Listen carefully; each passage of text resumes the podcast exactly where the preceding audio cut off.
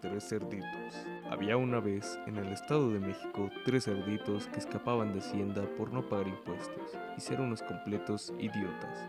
El menor y más inútil de los tres, casi siendo una carga, sin talentos y con el cerebro del tamaño del pito de un asiático.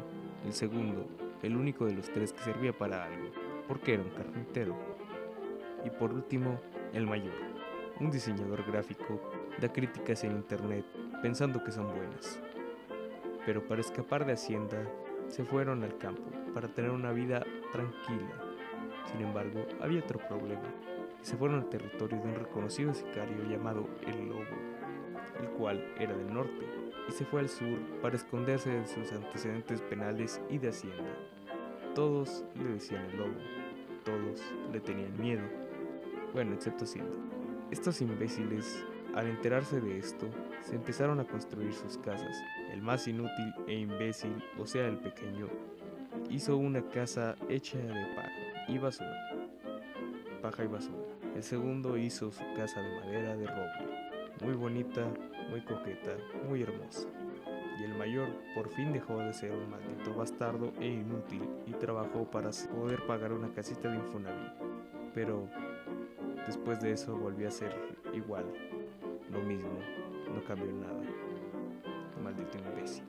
Pero el día en que el menor escuchó que alguien tocaba la puerta y como era un tonto, abrió la puerta y el lobo entró y exclamó: ¿Qué pedo, pinche morro?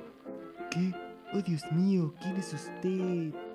Soy el lobo y ya valiste verga, puto. Mames. Así que tomó su revólver calibre 45, le metió tres balazos, uno en la mema y dos en las nalgas.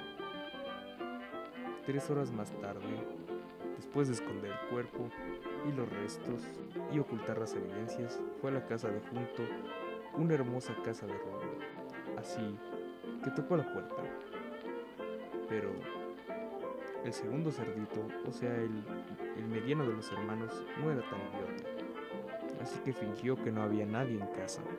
Sin embargo, el lobo era astuto y prendió un cigarrillo, soltando las siguientes palabras. No te hagas pendejo, güey. Saltó el cigarro al rojo vivo en la gasolina, previamente esparcida.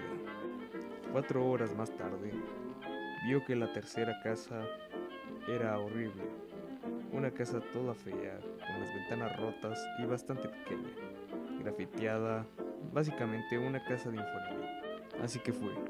Entró por la ventana y vio algo horrible, algo terrible, con las ganas de quitarte los ojos. Un puerco con al menos 230 kilos de peso, comiendo chetos y con una playera que decía Geek Forever.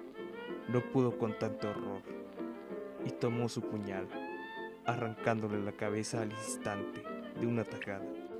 Más tarde fue a blanquearse los ojos y hizo unas carnitas y con el sobrante le donó a la iglesia de Santa Mónica de niños huérfanos. El fin.